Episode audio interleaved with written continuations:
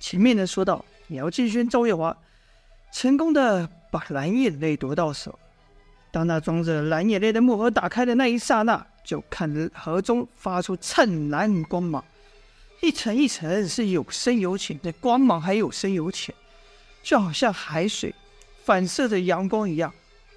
连姚赵两人都屏息的叹息道：‘这就是所谓的蓝眼泪啊！真是说美丽。’”不够形容它，说好看那根远远不够。这两人一时间居然词穷啊，找不到一个合适的字来形容眼前这个传奇宝物蓝眼泪。霍公则骄傲道：“这蓝眼泪可是天下奇物，更是我们霍国的镇国之宝。”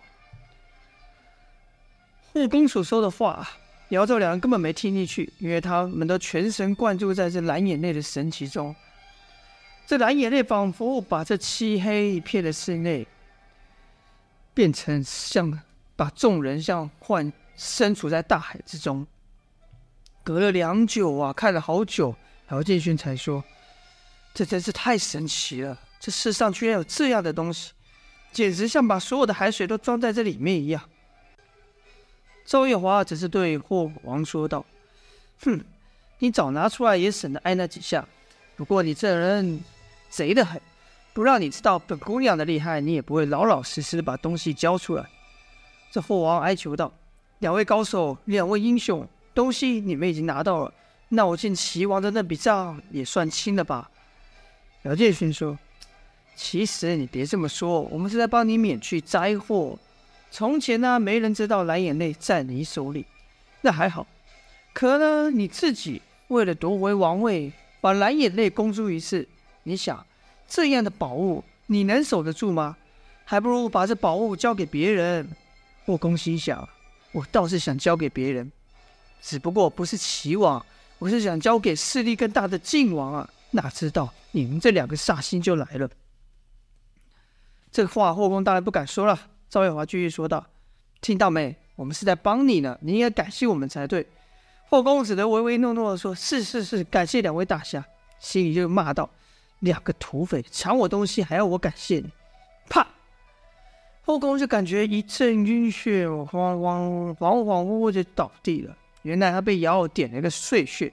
姚建勋就说：“刚才我说了，把宝物交出来，我就让你好好睡到饱。我可是个言而有信的。”而后，姚建勋、赵月华两人窜身而出，消失于黑夜之中。出了后坡，姚建勋继续往北行。赵月华则问道：“喂？”这是要去哪？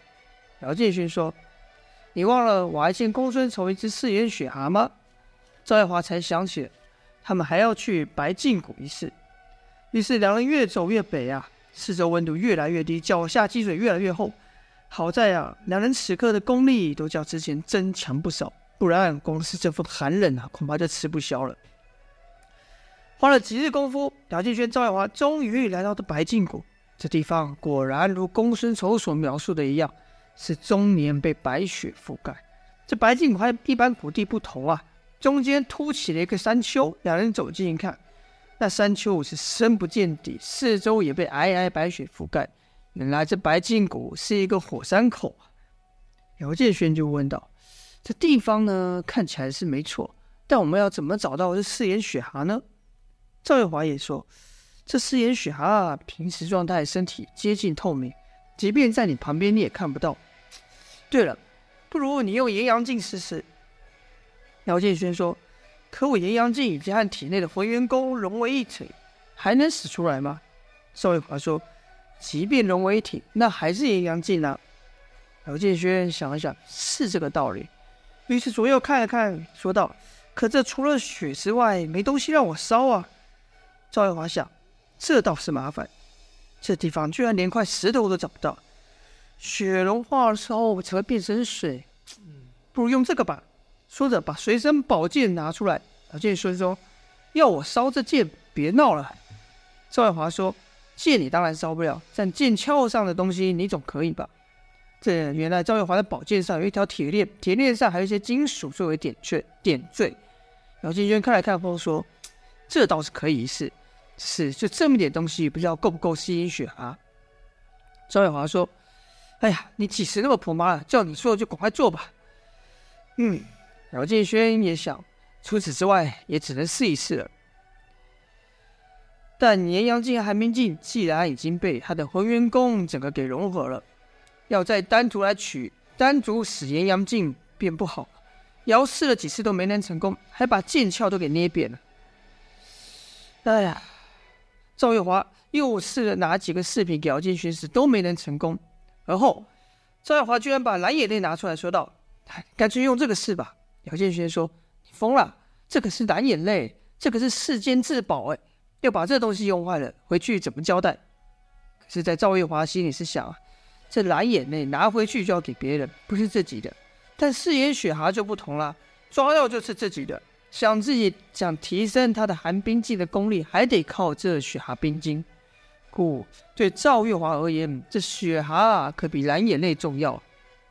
赵月华就急道：“不管，我一定要抓到雪蛤。”姚建轩则说：“是要抓到雪蛤，但不急于一时啊。我们可以先下山，呃，找点东西再上来烧喽。”赵月华说：“你不急，你功力大进了，你当然不急。”但我们的寒冰镜可没有进展啊！姚建轩的劝道：“可你再急也不能拿蓝眼泪来试啊！”赵月华说：“哼，都说这是罕见的宝物，哪有这么容易坏？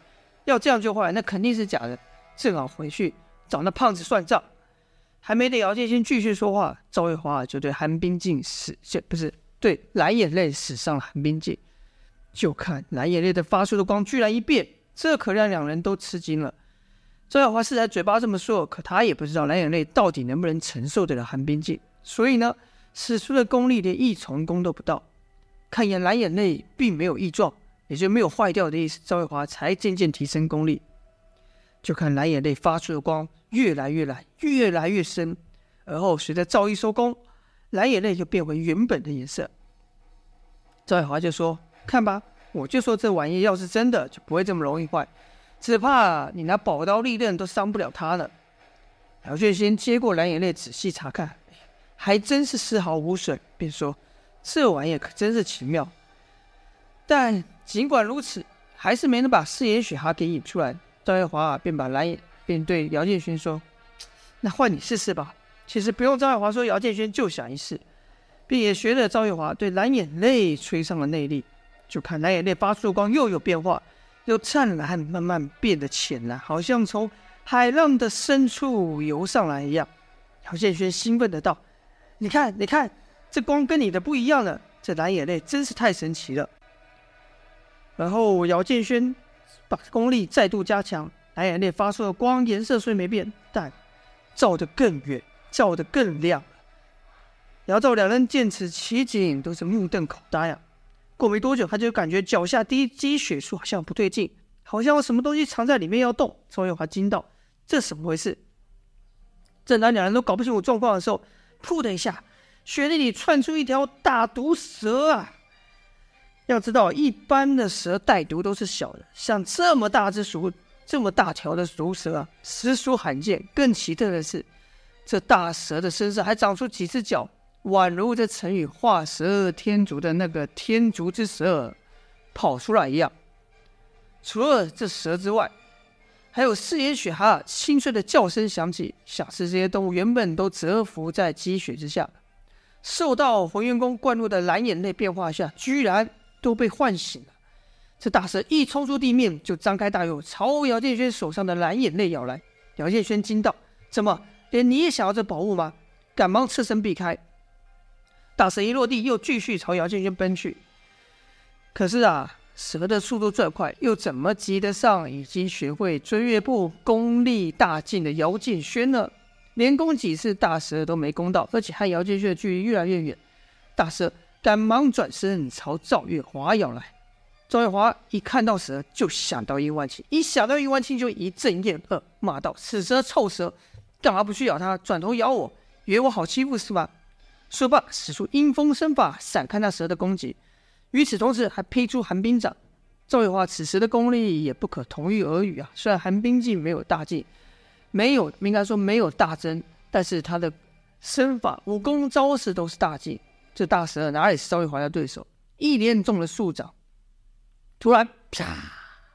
张开口喷出黑色毒水，味道腥臭无比。赵玉华赶忙闪开，就看那毒水溅到雪上，发出呲的声响，不但把雪给融成一块，还冒出了浓腥臭的白烟呐、应该说黑烟才对。姚建轩赶忙说道：“这大师生气了，别离他太近，要是被那毒液溅到一滴也不得了。”赵月华说：“看也知道，还要你说。”如此，两人便一前一后绕着大蛇转。就看那大蛇的毒液越喷越稀，动作也越来越慢。姚建轩心想：是时候制服这条毒蛇了。他好像没力了，便对赵月华说：“把剑给我。”没想到赵月华好强，说：“干嘛？难道你认为我杀不了这只蛇吗？你认为我比不过你吗？”说完了，赵月华就挥剑朝那蛇攻去。突然看那蛇转头，毒液喷甩而来，赵月华自然而然拿剑去击挡抵挡。眼看这毒蛇和赵月华手中的剑就要碰到的时候，一道人影快速闪过，把赵月华拉开了。这人自然是姚建轩了。赵月华干，不是忙道：“你干什么？”姚建轩说：“你差点没命了，你还不知道啊？你看你那剑吧，就看赵月华那那个那个宝剑呐，有许多破洞，原来都被这蛇毒给侵蚀了。”赵月华就骂道：“哇，这蛇毒可真厉害！”姚建轩这次也不问赵尔，把宝剑拿了过来，用火焰功把剑折成数小段。赵华问道：“你这要干嘛？”姚建轩说：“这蛇太毒了，谁知道它的毒喷完没？随便靠近就会像你刚才一样。我把剑折成一段段，就可以当成暗器，从远处打它。”而后姚就施展轻功与大蛇缠斗起来，一避开大蛇的攻击，就把蕴含浑元功的剑片射去，擦擦擦擦擦。没一会，大蛇身上就刺入了数片剑片。鲜血的流了下来，而且是蓝色的血。尽管如此啊，大蛇兀自不退，继续朝姚姚张口咬来。姚建勋大喝一声：“送你上路！”手一扬，剩下的剑便全都打入蛇嘴中，灌脑而出啊！大蛇这是啊的一声怪叫，倒地之后再蠕动几下，彻底死绝了。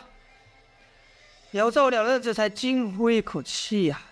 而后我发现，哎，刚才乱叫的雪蛤声音不见了，都听不到了。低头一看，居然看到四四眼雪蛤，四眼雪蛤现身了。他们正在吃着沾到大蛇毒液的血呢。然后赵两人互看一眼，说道：“先别惊醒他们，等他们吃饱后再刷，再抓。”就看四眼雪蛤一边吃，背上一边伸出冰晶。赵月华见状是乐死啊，说道：“这就叫踏破。”铁鞋无觅处，得来全不费功夫啊！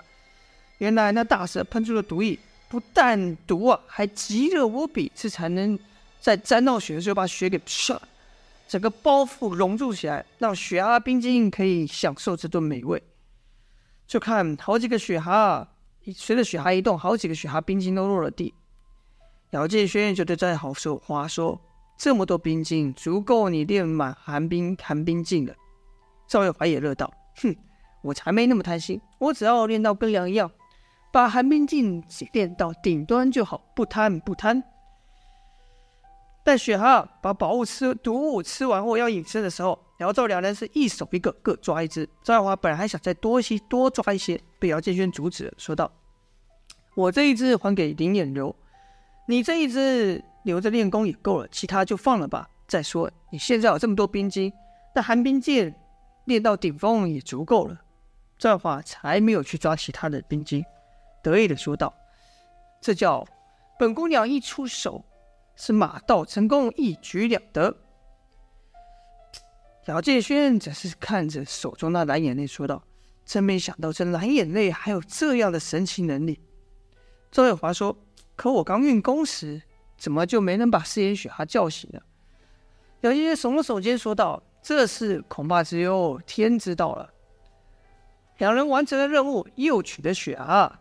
姚赵两人便想：来都来了，干脆不如就别急着回九黎，去那晋国看看吧。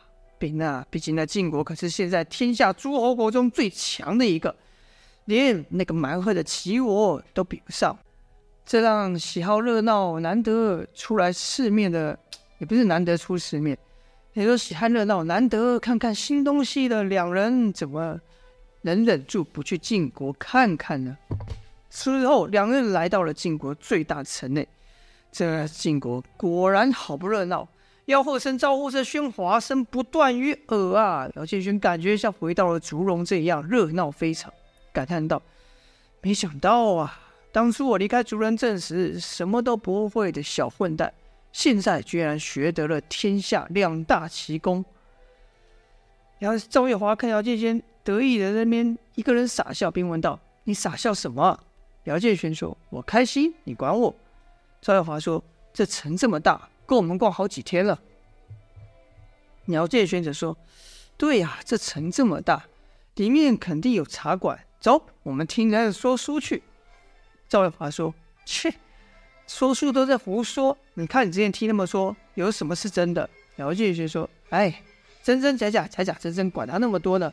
只要他讲得精彩，我们听得高兴就好。走吧，当给自己庆贺一下。”赵月华就问道：“庆贺什么呢？”姚建学说：“庆贺你马到成功，一举两得，寒冰镜更上一层啊！”赵月华也乐道：“我都还没练呢。”好了，这就是本章的内容啦。姚赵两人顺利的取得了蓝眼泪，加上四眼雪蛤，来到晋国又会有什么样的奇遇呢？这天下第一强的晋国里面有什么奇人异事呢？就请各位继续收听下去啦。好，今天就到这边，感谢大家收听，下播。